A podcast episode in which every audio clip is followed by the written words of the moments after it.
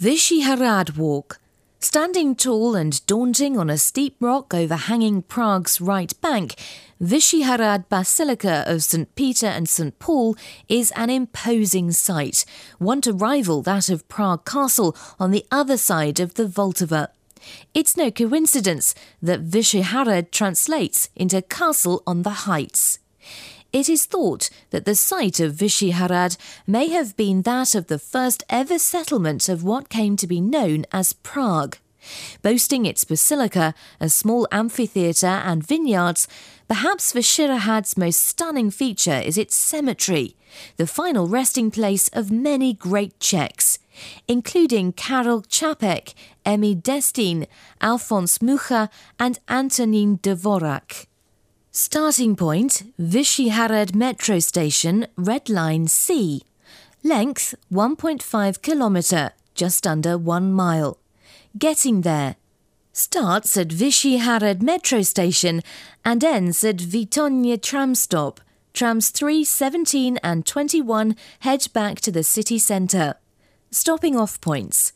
Relax in the park next to the basilica if the weather's fine. If not, you'll find warming cafes and bars dotted around the area. 1. V Pevnosti. Alighting at Vyšehrad Metro C, find the exit for the Congress Centre Prague, walk up the steps and continue straight ahead. Keeping the deep Nusle Valley to your right, head down the incline and straight ahead into Na Bučance. Cross the road, turn right at the end, and you're now on V Pevnosti. There is no better way to enter the old Vyšehrad fortress than this, because it takes you via a series of old entrances, the first of which is the 17th century Tabor Gate. As you pass under this, you might consider stopping off at the Tourist Information Centre, where you can find further literature on the area, not to mention a roaring log fire during the winter months. Just beyond the Tabor Gate, too, can be found the ruins of Charles IV's 14th century fortifications.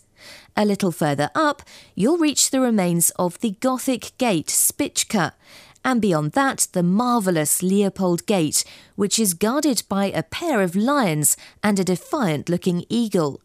It is said that at full moon the gate is haunted by French soldiers who briefly occupied Prague in 1741. 2. K Rotundě to Soběslavova Street. On your right, after the Leopold Gate, is the 11th century St. Martin Rotunda, the oldest extant building in Vyšehrad.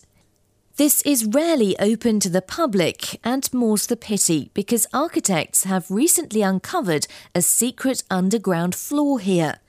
Veering left into K Rotundě, you'll just about be able to make out, behind its very high walls, the new deanery, decorated with a coat of arms bearing the crossed keys emblem of the Vyšehrad Capitulary. Turn left down Soběslavova to see the excavations of the foundations of the Basilica of St. Lawrence, built under the auspices of Bohemia's first king, Vratislav II. The remains of this basilica were discovered in 1884 while workmen were digging a new cesspit. 20 metres on, turn right onto the fortified walls, where you'll be greeted by a staggering rooftop panorama. 3. Vyšehrad Rock. Of course, the main reason Vyšehrad is positioned where it is was originally for defence purposes. Its defiant rock wall running all the way down to the Vltava.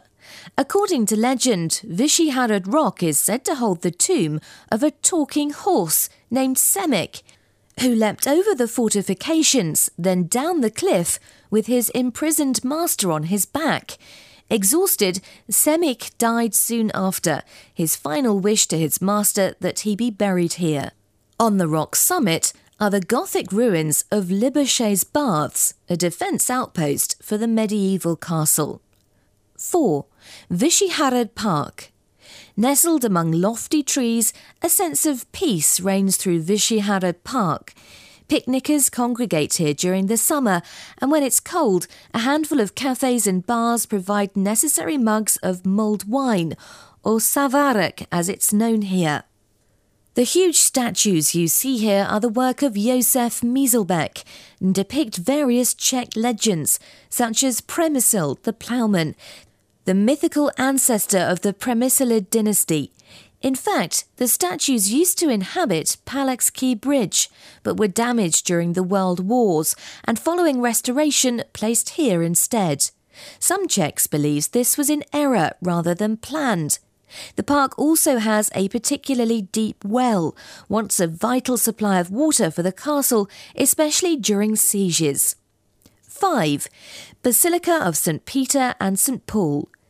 The striking neo Gothic Basilica of St. Peter and St. Paul was predated by numerous churches of the same name, not least the original Romanesque structure ordered by Vratislav II and Charles IV's effort, constructed in the 14th century. The edifice you see now was originally built in the 19th century and, following a fire, rebuilt in 1902. Inside, there is a small charge for venturing thus. Art Nouveau wall paintings dominate the church, although the most valuable is a 14th century depiction of the Virgin Mary. Some say this was painted by no other than Luke the Evangelist himself. Listen out for the bells which peal from the basilica's spire on the hour. You might recognize one of the Czech classics chimed including Bedřich Smetana's Má vlast, My Fatherland. 6. Vyšehrad Cemetery and the Pantheon. It is particularly fitting that this composition is to be heard floating across Vyšehrad, as the Basilica's cemetery houses the grave of Smetana, along with many of his contemporaries. Founded in 1869, this graveyard is heavily influenced by the Art Nouveau fashion of the time, and as such, you might find yourself exploring for hours. Many of the decadent tombs and memorials are works of art in their own right. The cemetery's most famous part is its pantheon or Slavín, designed by Antonín Wiehl. As you enter, on your right is a list of the cemetery's most famous residents, informing you exactly where to locate their grave. Leave the cemetery the way you entered and return down K Rotundě. To your left is the strange formation that is the Devil's Column, named so because it was said to have been left here by the devil after he lost a wager with one of Vyšehrad's priests. Turn left and slope downhill to Cihelná Gate, which houses a small museum containing six of the original statues from Charles Bridge. After this, go down Vratislav and find Výtoně tram stop on the Vltava embankment.